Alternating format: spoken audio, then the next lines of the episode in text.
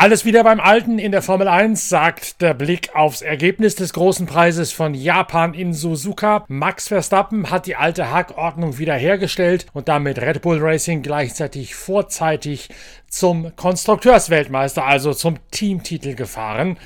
Es sieht alles danach aus, Inga Stracke, als sei Singapur tatsächlich nur ein einmaliger Ausrutscher gewesen in der Erfolgsbilanz der Dominatoren des Jahres. In der Tat, so kann man das sagen. Ähm, ich hatte es ja schon vorher gesagt, der Max hatte mir das ja schon in ähm, Monza ins Mikrofon gesagt, dass er davon ausgeht, dass Singapur nicht gut läuft. Er hat aber auch dann in Singapur gesagt, dass er davon ausgeht, dass es schon in Suzuka wieder besser läuft. Also man könnte sagen, er hat die Kristallkugel. Ähm, er weiß, wie es wann wo läuft. Und jetzt hat Red Bull tatsächlich, gratuliere, gratuliere, den sechsten Konstrukteurstitel eingefahren und damit nicht genug. Es ist tatsächlich auch der, wenn man das so mal salopp grammatikalisch vielleicht nicht ganz 100%ig richtig sagen kann, der früheste Konstrukteurstitel, den es in der Geschichte der Formel 1 gibt. Einmal mehr hat sich allerdings bei diesem Rennverlauf auch gezeigt, dass Red Bull sich komplett auf die Dienste von Max Verstappen verlassen muss. Sergio Perez bleibt mit dem Auto nach wie vor nicht so schnell wie der Niederländer, um es mal freundlich auszudrücken. Sehr freundlich ausgedrückt. Also für Sergio Perez war das eher so ein Wochenende zum Vergessen ähm, beziehungsweise der hat vielleicht mal ausgetestet, wie viel Flügel Red Bull ihm geben kann. Äh, das hat dann sogar auch ähm, äh, Christian Horner beziehungsweise Dr. Marco gesagt. Ähm, Sergio hatte viele Flügel am Wochenende. Ähm, soll heißen, äh, er musste mehrfach reinkommen, um eben eben diesen den Flügel wechseln zu lassen. Also das war schon, sagen wir mal, ähm, nicht unbedingt die Glanzleistung. Und ähm, wenn man guckt, also Sergio Perez, wo ist er gestartet? Startplatz 5. Dann war er zwischenzeitlich relativ weit hinten und am Ende im Rennen ausgeschieden mit dem längsten Boxenstopp, naja gut, wenn man Valtteri Bottas absieht, von Valtteri Bottas mal absieht von Monaco, mit dem längsten Boxenstopp der Formel 1 Geschichte. Vielleicht wollte der Perez einfach auch mal einen Rekord haben. Wobei das natürlich jetzt schon sehr böse formuliert ist, denn schließlich hat er das nicht freiwillig gemacht mit diesem langen Boxenstopp. Das stimmt, aber äh, er hat auch dafür gesorgt, dass jetzt die Formel 1 Regeln geändert werden. Der ist also, ähm, ich bin gerade dabei nochmal, mir ist gerade eine Datei abgestürzt, wo ich mir die genauen Details nochmal aufgeschrieben habe, aber lange Rede, kurzer Sinn. Ähm, bei Sergio Perez gab es Probleme. Sie haben ihn an die Box geholt mit dem Funkspruch Retire the Car, was ja an und für sich eigentlich heißt, aufgeben. Dann sind sie in die Box gefahren, haben den Unterboden gecheckt, haben den Flügel gecheckt, haben alles gecheckt, die Aufhängung. Ich glaube, Sergio ist auch mal zwischendurch ausgestiegen. Vielleicht hat er auch mal selber einen Boxenstopp gemacht ähm, in der Zeit. Und dann ist er wieder eingestiegen. Da wurden auf einmal der Motor wieder angeschmissen. Und dann ist er tatsächlich nochmal rausgefahren. Und ähm, hat dann, ist dann in die Box gekommen, um seine immer noch ausstehende Strafe abzuleisten und hat dann das Auto endgültig abgestellt. Ähm, das war ziemlich heftig von der Zeit her. Ich dachte erst, okay, machen die jetzt noch ein paar Testrunden, weil ihnen ja Aerodynamik, also Windkanalzeit Zeit fehlt. Aber nein, mega clever von Red Bull. Mein äh, guter alter Kumpel Jonathan Wheatley hat wahrscheinlich mal wieder das Regelwerk in- und auswendig gekonnt. Ähm, 26 Stunden Rückstand hatte Perez, als er wieder rausgefahren war. Ähm, und er hat tatsächlich die ähm, Strafe abgeleistet, damit er oder um zu vermeiden, dass ihm fürs nächste Rennen in Katar eine Zeitstrafe, eine Gridstrafe oder sonst etwas droht, weil er ja das Rennen nicht beendet hat und seine Strafe nicht abgeleistet hat. Cleverer Schachzug. Cleverer Schachzug, aber letztlich stellt sich natürlich nach dieser Vorstellung tatsächlich die Frage, hat Sergio Perez noch eine Zukunft bei Red Bull? Die Frage müssten wir eins zu eins weitergeben an Dr. Marco und an Christian Horner. Im Moment ähm, konzentrieren die sich auf Max Verstappen, der ja quasi single-handedly, wie der, äh, unsere britischen Kollegen so schön sagen, also alleine Konstrukteursweltmeister geworden ist, so rein theoretisch von den Punkten her. Max hat satte 100 Zähler auf dem Konto, Perez 223 und Red Bull insgesamt damit, summa summarum, 623. Und damit sind sie eben Konstrukteursmeister. Mercedes hat nämlich 305, also weniger als die Hälfte und kann das eben damit jetzt nicht mehr aufholen. Und Max Verstappen kann in Katar, also sagen wir mal so, nur noch einer der beiden Red Bull-Piloten, entweder Verstappen oder Perez, kann rein rechnerisch Weltmeister sagen, für Hamilton sein. Für Hamilton ist der Zug abgefahren, auch für Alonso. Aber ähm, Verstappen kann in Katar am Samstag schon Weltmeister werden. Warum am Samstag? Katar ist mal wieder eines meiner nicht so sehr geliebten Sprintrennenwochenenden. Und er kann tatsächlich, wenn er im Sprint genügend Punkte holt, bereits im Sprint am Samstag Weltmeister sein und damit zieht er gleich mit seinem, ähm, in Anführungszeichen, äh, Schwiegervater, weil wenn ich mich richtig erinnere, hat, war Nelson Piquet der Letzte, der samstags Weltmeister wurde, oder? Da überfragst du mich tatsächlich. Wie konnte es dazu kommen, dass der samstags Weltmeister geworden ist? Oh, das war irgendwas in den 80ern. Äh, ja. Da war das, war das, wo Nigel Mansell in Mexiko im Qualifying ja. abgeflogen ist ja. und deswegen nicht mehr fahren konnte wegen ja. Rückenverletzung. Genau, genau, das war das. Das war, war das 87, 88, irgendwie sowas? Wenn nicht 86 sogar, irgendwie sowas in der Zeit, wo die beiden bei Williams gefahren sind jeweils und dann Nigel Mansell diesen Mörderabflug gehabt hat in Mexiko in der damaligen noch Steilkurve und drittlinks eingeschlagen ist. Ja, also da, äh, damals habe ich noch nicht Formel 1 geguckt, aber ähm, du bist äh, in solchen Sachen immer bewanderter als ich. Nichtsdestotrotz eben, wie gesagt, ähm, äh, bleibt sozusagen dann in der Familie, wenn der äh, Max das auch am Samstag holt. Ja, wie der Schwiegervater Anno 86, sagen wir mal. Tatsächlich Nelson Piquet ist ja der Vater von, von Max Verstappens derzeitiger Lebensgefährtin. Ganz genau.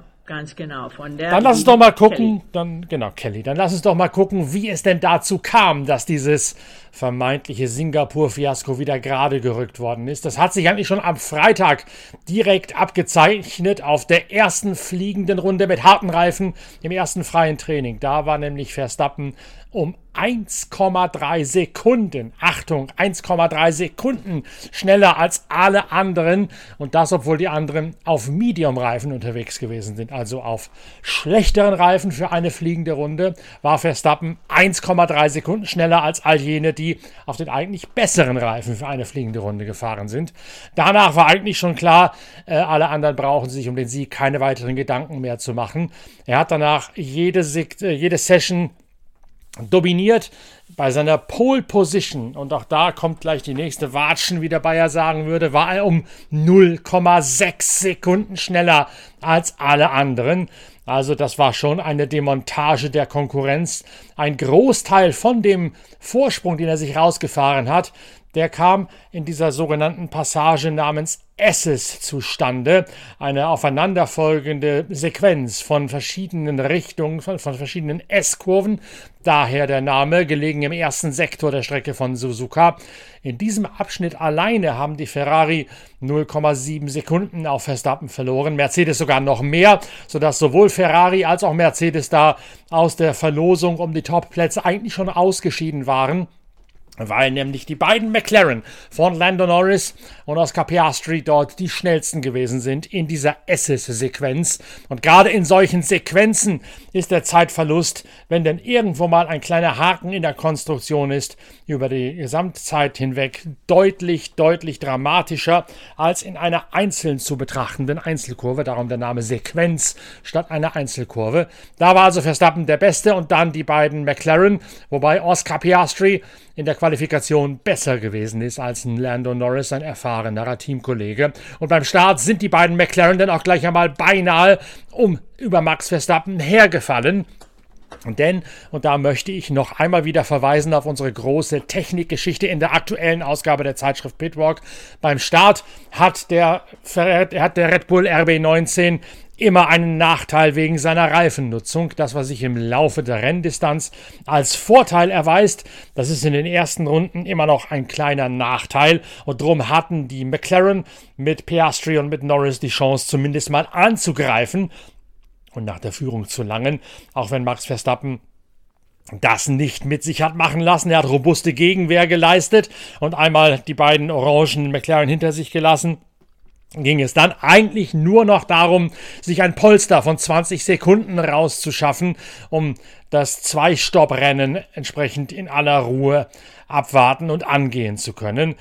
Der Reifenabrieb, der Reifenverschleiß war sehr hoch, wie zu erwarten stand, aber Verstappen konnte, wiederum der Querverweis auf die Technikgeschichte in der aktuellen Ausgabe der Zeitschrift Pitwalk, damit am besten umgehen aufgrund des enormen Abtriebs, den der RB19 zu generieren imstande ist. Mit dem überlegenen Auto kam, wie gesagt, nur Max Verstappen so richtig, äh, so richtig zu Rande und hat dann schon relativ schnell, als er einmal diese 20 Sekunden draußen hatte, mit einer dann konservativen Strategie den Sieg einfach nur nach Hause geschaukelt.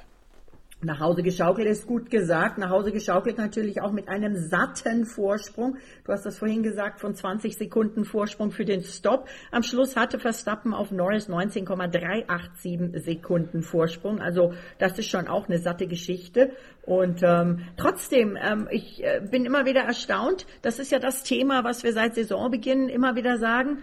Äh, es gibt immer einen anderen, der um Platz zwei kämpft. Und da wechseln sich tatsächlich inzwischen nicht nur Mercedes und Ferrari und Alonso, sondern eben auch ein sehr starkes McLaren-Team ab, die seit den Updates von Silverstone wirklich kontinuierlich stärker werden.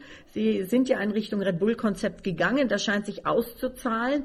Äh, mir stellt sich die Frage, warum das bei McLaren so super funktioniert, bei zum Beispiel jemanden wie Alfa Romeo nicht in die Richtung gegangen zu sein scheint. Die haben aber auch immer Pech, wenn es Pech zu vergeben gibt. Und auch bei Mercedes eher nicht in die Richtung geht. Ja. Und auf der anderen Seite äh, dann eben, ja, äh, Red Bull einmal einen Riesenausrutscher hat, also Riesen, ich meine Platz fünf. Gucken wir mal die Bilanz von äh, Max Verstappen an. Da ist, da, da ist Singapur nicht mal ein Ausrutscher, da ist Singapur einfach mal mit den Augen geblinzelt, oder? Also hm. wenn wir jetzt sehen, ähm, jedes Rennen dieses Jahr, also 16 Grand Prix, Max in den Top 5, jedes.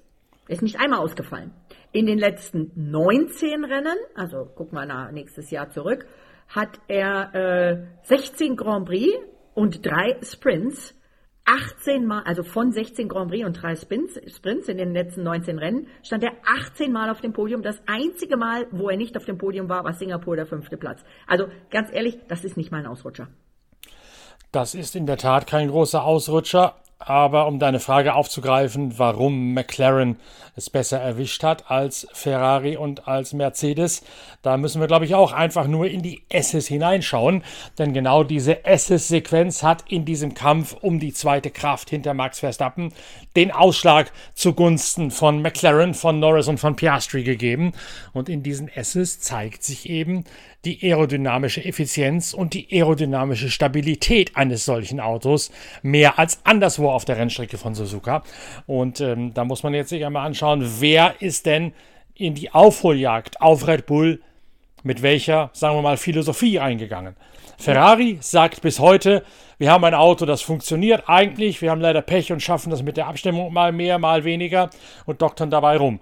Das heißt also an einer Stelle, wo ganz offensichtlich wird, ob das Auto funktioniert oder nicht, nämlich hier jetzt in den S's, zeigt sich, Ferrari hat ein Auto, das nicht funktioniert, sondern das nur mit Abstimmungstricks und sogar mit Abstimmungsverschlimmbesserungen, wie wir in dem Singapur-Podcast herausgearbeitet haben, mhm. hin und wieder mal in den Arbeitsbereich hineingezwungen werden kann. Mercedes hat lange Zeit gesagt, wir haben ein alternatives Konzept. Das muss doch funktionieren und haben dann sehr lange an diesem alternativen Konzept festgehalten, bevor sie dann schließlich einen Konzeptwechsel eingeleitet haben, sind immer noch drauf und dran und dabei, das neue Konzept des Autos zu kapieren, zu verstehen und fallen dann hin und wieder mal zurück, wenn sie gerade merken, dass es an einer ganz besonderen heiklen Stelle angelangt ist. McLaren dagegen hat von all denjenigen die nicht ein so gutes Auto hingesetzt haben wie Red Bull und wie Aston Martin zu Saisonbeginn, am ehesten realisiert, sie müssen eine Notbremsung einleiten und eine andere Richtung einschlagen und sind deswegen bei der Interpretation, bei der Analyse des B-Modells, sagen wir mal, deutlich weiter als als äh, Mercedes mit seinem B-Modell und als Ferrari mit seinem immer noch schön geredeten A-Modell. Ja, Ja, dem ist so nicht hinzuzufügen. Schnelle Kurven scheinen sowohl für Ferrari als auch für äh, Mercedes nicht so das Ding zu sein. Das zeigte sich ja dann auch in Suzuka. Und die haben offenbar ähnliche Probleme und das ist auch nicht mehr hinzukriegen. Wenn du die Pole Position anschaust, du hast ja schon gesagt, sieben Zehntel haben Ferrari auf die Pole von Max gefehlt und Mercedes 1,1 Sekunden. Äh, also das sind schon, das sind schon Welten in der Formel 1. Aber ich denke, die müssen dann einfach halt auf, ähm, ja, auf nächstes Jahr arbeiten. Aber ich habe ja auch mit einigen gesprochen, unter anderem immer wieder sehr intensiv auch vor Ort mit äh, Mike Crack von äh, Aston Martin. Der sagt, alles, was wir jetzt machen, ist schon Vorbereitung fürs nächste Jahr, weil es ja keine Regeländerung gibt. Also das, ähm, ja, ich stimme dir zu. Die Philosophie ist wahrscheinlich der Schlüssel vom Ganzen. Äh, übrigens, ähm, wenn wir nochmal auf die Pol sprechen, dieser Vorsprung, den du angesprochen hast, ähm, der äh, war, wenn ich meinen Statistikkollegen glauben kann, der größte Pole Position Vorsprung seit 20 Jahren. Naja, 0,7, also mehr als 0,6, irgendwie sowas. Jedenfalls mehr als eine halbe Sekunde Vorsprung auf den zweiten. Das ist natürlich schon fast ein Nordschleifenvorsprung. Oder so. Ganz für die genau. Formel 1, für die Formel 1 komplett unerklärlich, komplett ungewöhnlich, dass man da um 0,5, um eine halbe Sekunde die Kontrahenten abhängen kann. Das ist also tatsächlich so überlegen war ein Auto dann lange nicht mehr. Ja, ja. Also äh, kommen wir nochmal auf den Anfang des Rennens, weil ich finde, die über 100.000 rund um den Suzuka Circuit, die ja mega, mega begeisterte Fans sind. Wir haben wieder so tolle Bilder gesehen und Kostüme und ah, es war einfach wieder herrlich.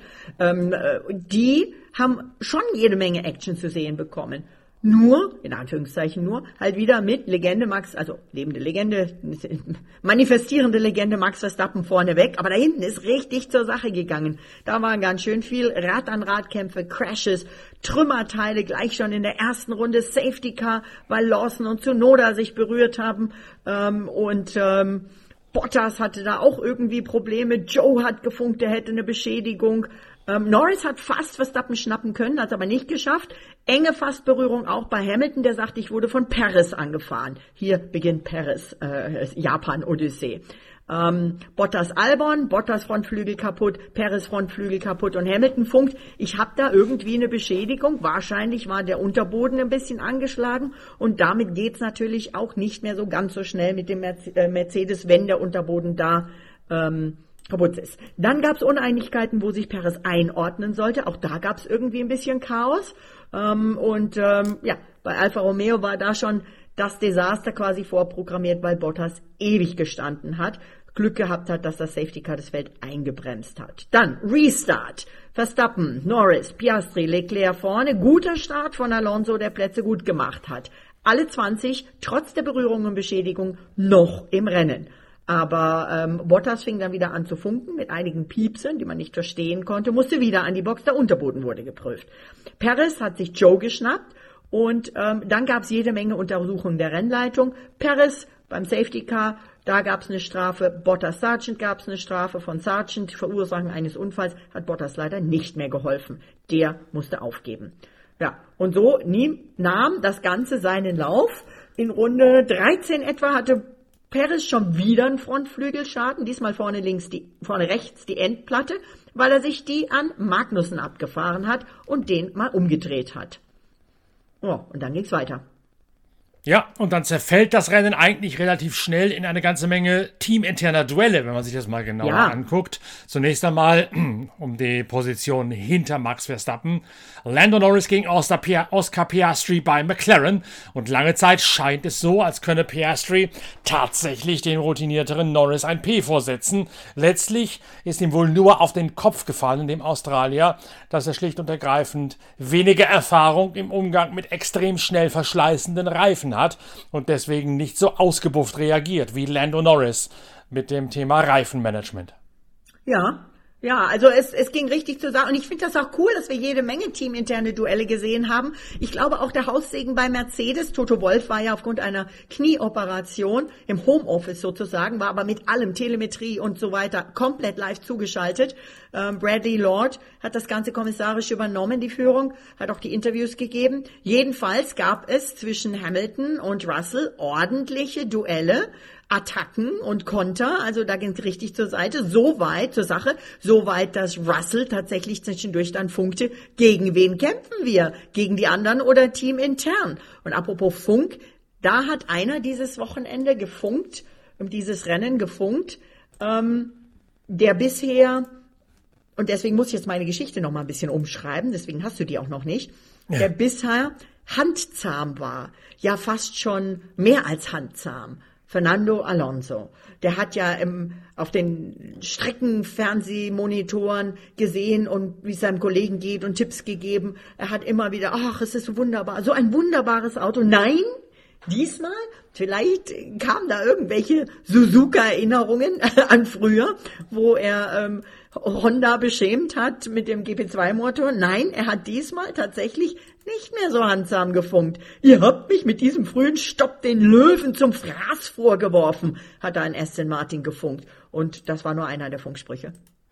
Ja, das zeigt, dass Fernando Alonso dann wieder in sein altes Verhaltensmuster zurückfällt, wenn die Sachen nicht so gut laufen. Der war offensichtlich sehr überrascht, sehr angetan davon, wie es zu Saisonbeginn funktioniert hat mit dem Aston Martin ganz augenscheinlich besser als erwartet. Und dann sind die Erwartungen immer weiter gesteigert, gesteigert, gesteigert, bis hin zum Übersteigert werden.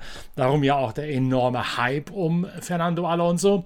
Und jetzt ist man da so ein bisschen auf dem Boden der Tatsachen angekommen, dass man nämlich dieses Entwicklungswettrennen im Kampf um Platz 2 hinter Max Verstappen, dass man das seitens Aston Martin einfach nicht hat mithalten können, sondern da einfach ins Schnaufen gekommen ist und dann schlechterdings die Entwicklungsrate Seite nicht gut genug war, verglichen zu Ferrari, verglichen zu Mercedes, vor allen Dingen aber zu McLaren. Und dann ist die einzig zweite Kraft eben plötzlich nur noch hinter drei weiteren Teams zu finden. Und das behagt natürlich einem immer noch extrem ehrgeizigen Fernando Alonso so gerade mal überhaupt nicht. Ja, das war so cool. Also insofern ist es schon wieder eine tolle Wendung in meiner Story, auch wenn ich es jetzt wieder umschreiben muss, vom, vom ähm, gezähmten Alonso zum ähm, innerlich brodelt er dann doch. Äh, denn im Zweikampf mit äh, seinem ehemaligen BWT Alpin äh, Teamkollegen Esteban Ocon hat Alonso dann in, in den Funk gerufen, erzählt mir auf der Geraden davon, lasst euch was einfallen.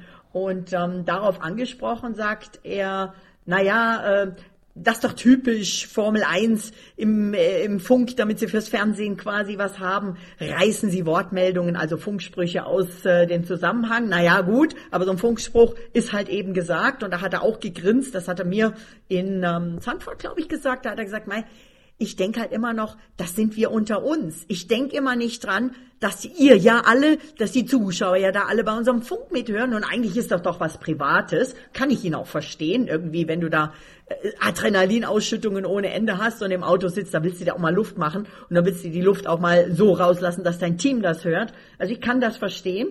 Und ähm, ganz nett, Alonso sagt auch dann so ein bisschen, da kommt auch wieder der sarkastisch suffisante Alonso raus, das ist ja auch herrlich. Ähm, ich weiß ja nicht, was die anderen Fahrer sagen, wenn sie hinter einem Gegner liegen und trotz flachem Flügelboden verlieren. Die werden doch auch nicht fröhlich sagen, ich bin okay, mir gefällt es hinterher zu fahren, oder? Also O-Ton Alonso, so bin ich nicht, ich will meine Gegner Rad an Rad im Kampf packen und ähm, da muss ich drauf hinweisen. Nur die Frage ist halt, ähm, wie weist man drauf hin? Und da kommt halt einfach, und man möge mir es bitte verzeihen, wenn ich das jetzt, das ist weder diskriminierend noch stereotyp gemeint, aber da kommt das Temperament des Spaniers einfach raus. Und das macht das Ganze ja auch so authentisch und so glaubwürdig und letztlich auch eine Spur liebenswert, muss man sagen. Absolut, das ist doch, wir wollen doch keine Roboter. Dann können wir gleich zum Robo rennen. Wir wollen Menschen, wir wollen die Menschlichkeit. Und deswegen finde ich es herrlich, dass es eben unterschiedliche Charakter, Charaktere gibt. Ob das jetzt aufgrund ähm, ich sag jetzt mal, der, der Herkunft und des Landes und der Art und Weise, wie und wo sie aufgewachsen sind, kommt, oder ob das einfach kommt, weil sie so ein Charakter sind. Aber es ist herrlich. Ich find's großartig. Und es war ja nicht nur Fernando Alonso, dem da irgendwie die Hutschnur hochgegangen ist im Teamfunk dieses Wochenende. Bei Mercedes ging es ja auch ordentlich zur Sache, bis hin zum Einfordern von Stallregie seitens des Underdogs. Ganz genau, also da hat ja auch Russell äh, gefunkt immer wieder, das habe ich ja schon gesagt, er hatte gefunkt, fahren wir jetzt gegeneinander oder fahren wir gegen die anderen? Und ähm, auch das ist ja sehr bezeichnend, sowas zu sagen. Da hat er ja auch schon, und der wiederum spielt damit, dass der Funk eben äh, übertragen wird. Der spielt ganz gezielt damit, dass nicht nur äh, wir als Zuschauer, sondern auch die Rennleitung und auch das Team diese Funksprüche eben registriert und weiß, das wurde jetzt in der Öffentlichkeit gesagt. Das wurde also hier angemahnt sozusagen. Ja, denn zu Recht oder zu Unrecht, das ist ja mal die Frage. Was sagt die Expertin? Ich find's herrlich, wenn die teamintern sich duellieren und äh, offenbar, offenbar kam die Order, dass Russell Hamilton vorbeilassen musste von Toto Wolf, habe ich zumindest gehört. Zuvor hatte, ich guck gerade, welche Runde war das? Hm, das war 40, 42, 44 vielleicht sowas. Ähm, auf jeden Fall ähm, äh, Hamilton funkte, wir verlieren Plätze, wenn ihr mich nicht an Russell vorbeilasst. Und Mercedes dann tauscht die Plätze auf der nächsten Runde oder auf der letzten Runde. Russell war gar nicht happy. Der sagt, lasst uns doch das DRS nutzen, um die Taktik von Sainz von Singapur zu kopieren. Da haben wir ja schon drüber geredet, wie der mhm. Äh, Carlos das mit Lando hier ausgenutzt hat. Aber er musste sich fügen, denn es war dann zu knapp mit der Zeit. Und ähm, dann ging aber auch schon direkt der Sainz auch am Russell vorbei. Und Hamilton legte dann im Funk noch eins nach und sagte, das hat uns viel Zeit gekostet, während Russell weiter abgerutscht ist und sich ja am Ende dann im Rennen mit Platz neun sogar begnügen musste. Bei McLaren also hat sich Norris gegen Piastri durchgesetzt. Beide McLaren auf dem Treppchen hinter Max Verstappen. Bei Mercedes setzt sich Hamilton durch. Ferrari bringt Charles Leclerc auf die vierte Position hinter Hamilton, äh, auf die vierte Position vor Lewis Hamilton, nachdem Charles Leclerc das ganze Wochenende schneller gewesen ist als Carlos Sainz. Sainz Sechster geworden. Und, Ach, und entschuldige, entschuldige, ich muss unterbrechen, ich habe gerade einen Fehler gemacht. Russell war Siebter, nicht Neunter. Korrektur. Ja, richtig. Ja. Richtig, ich wollte gerade sagen, Carlos Sainz wurde das ganze Wochenende als Geleitschutz eingeteilt, nachdem klar war, dass der nicht so schnell ist wie Charles Leclerc und hat letztlich Leclerc nach hinten abgeschirmt, als der den Undercut machen musste gegen Hamilton und dann äh, George Russell in der Tat auf der siebten Position zwei Plätze hinter Lewis Hamilton. Und damit nicht genug, selbst um, im äh, Strudel der Bedeutungslosigkeit, wir sagen im Kampf um Platz 9 gab es noch Stallregie. Pierre Gasly musste seinen Platz gegen Esteban Ocon tauschen in der Endphase bei Alpine. Was war denn da los? Ja, da gab es halt auch eine Stallorder, die wollten auch eben die Punkte maximieren. Äh, warum sie das dann so umgedreht haben, vielleicht wollten die auch ein Schild bauen, vielleicht wollten sie aber auch versuchen, an Alonso noch ranzukommen. Aber zumindest, das muss man auch sagen, beide BWT Alpin wieder in den Punkten. Also nicht nur beide im Ziel, sondern beide in den Punkten. Und da sind die natürlich schon happy, aber Gasly selbst ist nicht happy. Der sagt, das war ein kompletter Witz. Und ähm, er sagt, das wurde mit mir vor dem Rennen nicht so besprochen. Und ähm, angesichts der Strategie war klar, dass der S-Bahn mich taktisch überholen würde, aber ich war schneller, ich hatte am Ende die frischeren Reifen. Es war nie die Rede, dass ich diesen Platz hergeben muss. Ich war vor ihm im Rennen, ich war im Grand Prix der Schnelle, also was soll das? Also die werden auch noch ein bisschen diskutieren. Ähm, hier nochmal, heute ist es der Podcast der Funksprüche, habe ich das Gefühl. Renningenieur Karel Loos Anweisung vom Kommandostand. Können wir bitte zurück, wieder zurückwechseln? Also, ne, um, umwechseln wieder. Gasly, was zum Geier? Machst du Witze? Was sagst du da? Ich bin schneller. Ich habe frischere Reifen. Ich hätte ihn ohnehin überholt. Karel, wir diskutieren das nachher im Büro. Bitte Platz wechseln. Gasly, meinst du das ernst? Meinst du das wirklich ernst? Ich bin vor ihm. Ich lag die ganze Zeit vor ihm. Ihr habt ihn mich unterschneiden, also undercut, äh, lassen. Karel, ich mach keine Witze. Anweisung vom Kommandostand. Bitte beim nächsten Mal. Kurve 16. Gasly, bitte bestätige, dass ihr die Plätze wechseln wollt. Karel, bestätige, bestätige, bitte. Gasly, ja, danke schön, kompletter Witz. Karel, bitte Pierre. Gasly, ich mache es ja. Karel, du musst jetzt nichts sagen, wir diskutieren später. Und das Ganze fand dann seine Krönung in einem Stinkefinger irgendwann zwischendrin. Ja, die Erklärung von Teamchef Bruno Farman nach dem Rennen war, wir wollten einfach gucken, ob Pierre Alonso vielleicht noch vorbeigehen kann. Das hat nicht geklappt, also haben wir dann die Reihenfolge wieder geändert. Ist nie leicht, so eine Entscheidung zu treffen. Aber ganz ehrlich, Luxusproblem für BWT Altin, wenn sie mit beiden Punkten, mit beiden Fahrern das machen können und beide in den Punkterängen sind. Denn auch danach hat es ja auch nicht immer in dieser Saison ausgeschaut. Nee, aber trotzdem, selbst wenn sie jetzt mit beiden in den Punkten sind, ist das natürlich immer noch komplett indiskutabel für das, was dieses Team eigentlich hätte erreichen wollen. Und wenn man denn mal das Ganze Wochenende runterbricht in Sieger und Verlierer, muss man sagen, die großen Sieger sind natürlich Max Verstappen, der sich wieder zurückgemeldet hat als alleiniger Spitzenreiter nach diesem kleinen, wie du es sagst, nicht mal Ausrutscher von Singapur. Und die beiden McLaren mit Oscar Piastri und mit Lando Norris, wobei ich Piastri ganz bewusst vor Norris gesetzt habe, weil Piastri eben zum ersten Mal in Singapur gefahren, in, in ähm, Suzuka gefahren ist. Das Update, das McLaren in Singapur gezündet hat, hat nun ganz offensichtlich zum ersten Mal Früchte getragen.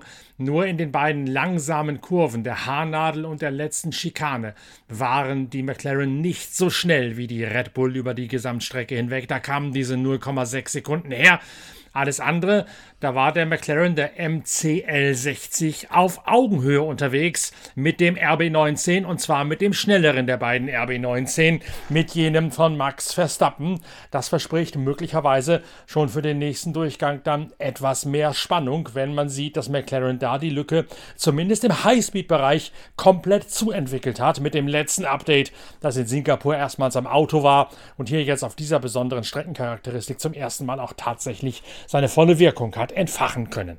Ja, da gab es auch viel Lob für Andreas Stella. Und ich meine, wenn die Kopie so gut dran ist, dann ist das natürlich super kopiert. Aber ich finde, wir sollten, also erstmal gratuliere Oscar Piastri, ein Rookie und aufs Podium, starke Leistung. In Australien wird gejubelt. Meine australischen Freunde haben gleich schon angefragt, ob man nicht dann äh, den Montag zum Nationalfeiertag machen kann. Die freuen sich auch, dass sie nächstes Jahr zwei Piloten haben, sind ja beide bestätigt, Daniel Ricciardo und Oscar Piastri. Also da sind die Australier happy.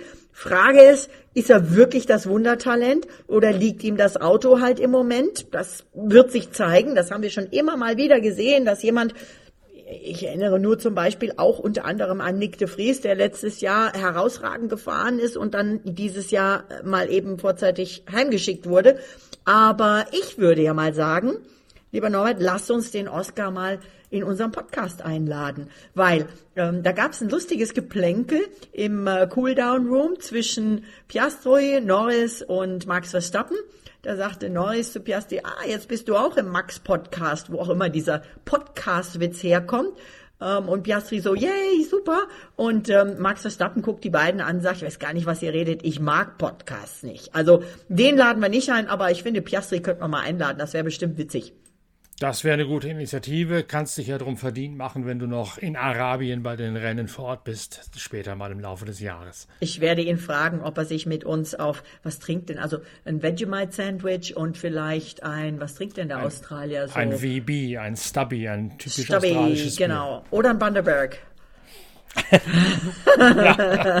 Auch der geht, oder? Wir, ja. ne wir, nehmen, wir nehmen alles. also normalerweise lädt es in Australien on a Stubby and a Pie ein.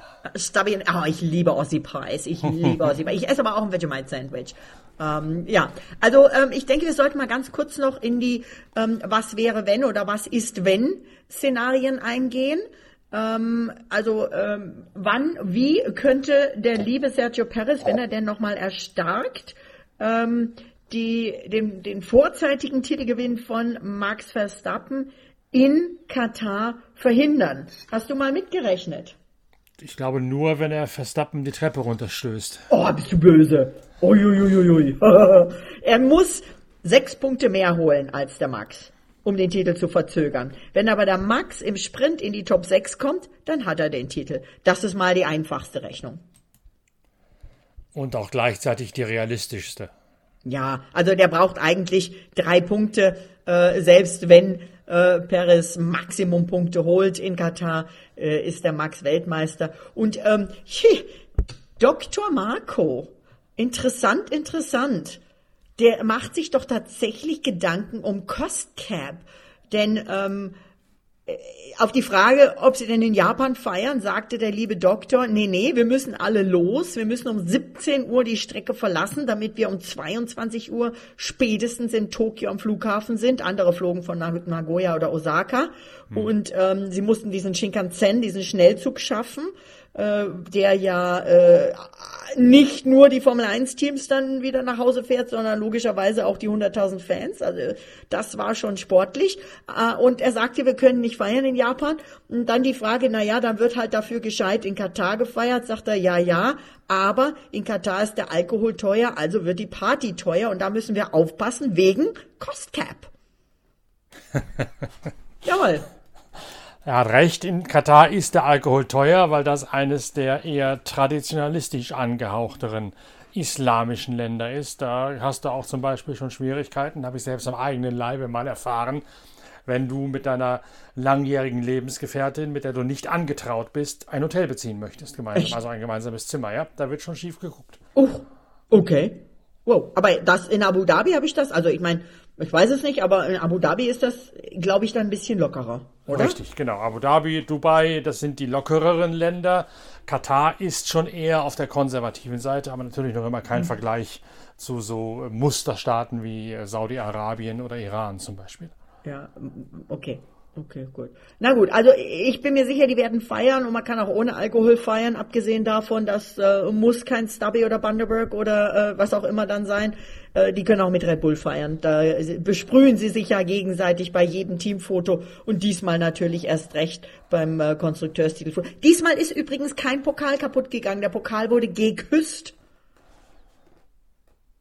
Ja, warum nicht? Du weißt warum?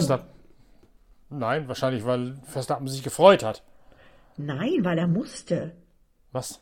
Er musste, er musste diesen Pokal, so, so ein, so ein weißer Pokal halt, der sah so ein bisschen, also nicht jetzt Pokal-Pokalmäßig, eher so wie so ein schön designter kleiner Schornstein vielleicht. ähm, also er sah schick aus, aber da war so ein kleiner Punkt und da stand drauf Kiss Me. Es war eine Kissing Trophy. Und ähm, für dieses Küssen mussten sich tatsächlich die Fahrer vorher ihre Lippen einscannen lassen. Kein Schmarrn. Das haben nicht alle gemacht. Und wahrscheinlich haben sie alle gedacht, das soll der Max machen, das reicht.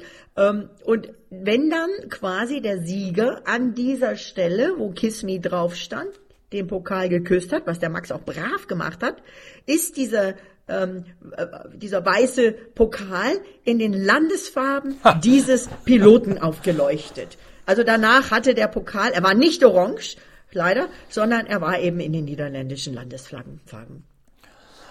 Also sowas kann nur Japanern einfallen. Ja, äh, voll cool. Ich habe mir dann nur gedacht, also sowohl Lando Norris als auch, na, Piastri ist noch ein bisschen ruhig, aber so ein, so ein ähm, Daniel Ricciardo zum Beispiel, der hätte das bestimmt genutzt, um irgendeinen Prank zu spielen, hätte mal schnell sich die Trophäe geschnappt und drauf geküsst, damit das Ding in den falschen Landesfarben erscheint oder so. Hätte ich mir gut vorstellen können, das hätte für Lacher gesorgt, aber die Japaner wären da gar nicht begeistert gewesen. Aber diese typische Spielerei, die ist natürlich in der Tat japanischer kann es gar nicht mehr sein. Absolut. Also Land der Technik auch, ne? Ähm, es passt. Es passt und es war ein witziges Gimmick. Ähm, ich meine, in Italien wurde uns die Trophäe präsentiert, die irgendwie aus Auspuffrohren gemacht wurde. Sie lassen sich immer mal was einfallen. Ähm, mal schöner, mal weniger schön. Aber ich fand es jetzt ganz witzig. Zweifelsfrei. Und wie gesagt, höchst landestypisch, wenn man sich öfter mal in Japan bewegt, dann ist man immer wieder mit solchen technischen Spielereien konfrontiert, dass irgendwelche Automaten irgendetwas können von Sachen, die heutzutage bei uns als künstliche Intelligenz hochgelobt werden. Das gibt es da alles schon deutlich länger. Und das Ganze ist dann meist auf eine sehr drollige, sehr niedliche Art und Weise intoniert. Es gibt zum Beispiel, ich erinnere mich an einen Inlandsflug, den ich mal irgendwo gemacht habe als ich zur Turnwagen-WM geflogen bin, wo man sein, seine Bordkarte ganz normal mit dem Einchecken an so einem Scanner halten musste. Und bei uns macht es halt dann Piep oder man kann, kann durchlaufen, es sagt gar nichts. Und da gab es jedes Mal einen richtigen digitalen Tusch. Also triumphal, dass man jetzt an Bord dieses Flugzeugs gehen darf. Bei jedem freute sich der Automat hörbar, dass er jetzt da Zutritt gewähren durfte. Ja, die japanischen Aufzüge in den Hotels haben ja schon mit uns geredet, bevor irgendein Mensch in Deutschland oder Europa ja, ja, ja. darüber nachgedacht hätte, dass so ein, so, ein, so ein Aufzug überhaupt was sagen könnte. Ähm, das, das war schon äh, immer, immer garniert, das war schon vor 15 Jahren so, immer garniert auch mit einem Teppich in jedem Aufzug, zumindest in dem, ähm, das war das Suzuka Green, glaube ich, in dem ich gewohnt habe, ähm, wo auf dem Teppich dann der jeweilige Tag drauf stand. Also sehr, ähm, ich liebe Japan, die sind einfach, sie sind einfach klasse. Aber apropos Japan, du bist doch immer gut vernetzt, gerade in Richtung Toyota. Jo, Rio, Jo, wie auch immer man ihn ausspricht, Hirakawa. Rio Hirakawa. Rio der, Hirakawa. Ich muss immer mhm. Jojo, Riojo sagen nein, vom nein, Skispringen, Rio, aber dem Rio, fehlt ein U. Ähm, Rio Hirakawa. Rio Hirakawa ähm, ist jetzt, ähm, Toyota Werksfahrer, ist von McLaren als Reservefahrer unter Vertrag genommen worden. Der Mann ist 29, hat auch schon im Simulator gesessen. Ähm, äh, hat auch neben Sebastian Buemi und Brandon Hartley mit Toyota die, vier, Toyota die 24 Stunden von Le Mans 22 gewonnen, führt momentan in der Hypercar-Wertung die Langstrecken-WM an, also einige Erfolge vorzuweisen. Toyota-Vorstandschef Akio Toyoda war bei McLaren Gast in Japan. Siehst du Toyota wieder in der Formel 1? Nein. Nein, überhaupt nicht. Kann ich mir nicht vorstellen. Überhaupt nicht? Null? Nein, kann ich mir nicht vorstellen. Würde mich sehr wundern, wenn da plötzlich irgendwas kommen würde. Das passt hinten und vorne nicht zur Philosophie von Toyota momentan. Also in der Formel 1 waren sie Australien 2002 bis Abu Dhabi 2009. Bemerkenswert erfolglos, genau, bemerkenswert erfolglos. 139 Rennen, kein einziger Sieg, bestes Ergebnis, fünfmal zweiter Platz. 2005 Rang 4 in der Konstrukteurs-WM und dann haben sie aufgehört. Das Auto, was sie für 2010 gebaut haben, wurde nie gefahren. Das war also quasi Modell, whatever. Doch, ähm, da ich musste dich leider korrigieren. Oh. Das wurde gefahren, nämlich Ach. von John Howard, dem Teamchef, auf dem oh. Firmenparkplatz und wurde von John Howard postwendend in die Mauer des Windkanals gesetzt oh. dabei. John war aber ein netter Kerl, den, den, fand ich immer klasse in der Formel 1. Mit dem äh, hatte ich gute Gespräche damals. Ja. Ähm, äh, Toyota hat auch mit Williams mal als Motorenlieferant eine Weile zusammengearbeitet. Ähm, aber, und die haben ja auch, die haben ja erstklassige Facilities. Also McLaren arbeitet aktuell mit Toyota schon zusammen seit längerem. Ich glaube, dass das noch läuft. Die Arbeit im Windkanal von Köln. Ähm, und ähm, offenbar, vielleicht war das eine reine Freundschaft. Ich weiß nicht warum. Also Rio Hirakawa jedenfalls braucht man guten Gewissens keine Formel 1 Tauglichkeit zu attestieren, das kann ich dir dazu sagen. Der ist äh, da in der Tat bei Toyota im Le Mans Langstreckenaufgebot der Alibi-Japaner, den man immer mitnehmen muss als japanisches Unternehmen, so wie es bei Williams damals Kazuki Nakajima gewesen ist beispielsweise, der da reingedrückt worden ist. Jener Kazuki Nakajima, der dann später auf der Langstrecke schneller, erfolgreicher war, als er es in der Formel 1 war und der mittlerweile mit Teamchef ist bei genau. Toyota Gazoo Racing. Ja. Ähm, aber Rio Hirakawa braucht man sich nun nicht als Formel 1-Fahrer vorstellen, außer man hat sehr viel Schadenfreude am Schicksal des Teams, wo er fährt. Okay, aber warum setzt man ihn dann als Reservepilot bei McLaren Formel 1 ein, äh, wo es doch so viele junge Piloten gibt, die äh, aufstreben, denen sowas gut tun würde. Das ist dann schon ein Fragezeichen. Aber ähm, auch eben jener Nakajima, äh, Kazuka, Kazuki Nakajima, sagt auch, ähm, ähm, uns geht es darum, einem Fahrer die Möglichkeit zu geben, den Fuß in die Formel 1 Tür zu bekommen. Man kann aber natürlich über alles nachdenken. Es gibt jede Menge Gerüchte. Wer weiß, was die Zukunft bringt, sagt er. Ja, also, weiß ich nicht. Würde mich sehr wundern, wenn da in irgendeiner Form Substanz dran wäre. Und eben mit Rio Hirakawa sowieso nicht. Kann natürlich sein, dass man sagt, es gibt dem mal eine Chance. lass den mal fahren. Und Simulatorfahrer mag er ja können. Das ist ja was anderes als tatsächlich Rennen zu fahren. Auch wenn das die heutige Generation Computerspiel anders sieht. Im Simulator mag der ja durchaus tauglich sein, denn Toyota Gazoo Racing hat ja in Köln auch einen sehr, sehr, sehr, sehr, sehr guten Simulator, in dem Hirakawa mit Sicherheit auch das Simulatorfahren gelernt hat. Also da kann der unter Umständen sogar Dienste leisten und dann Rückschlüsse ziehen von der Windkanalarbeit bei Toyota in Köln-Marsdorf im Simulator und in die Korrelation in, in Woking. Aber dass da, also dass der nun der Kern des Aufhängers eines Formel 1 Comebacks mit McLaren Toyota ist, also nein, glaube ich nicht. Okay.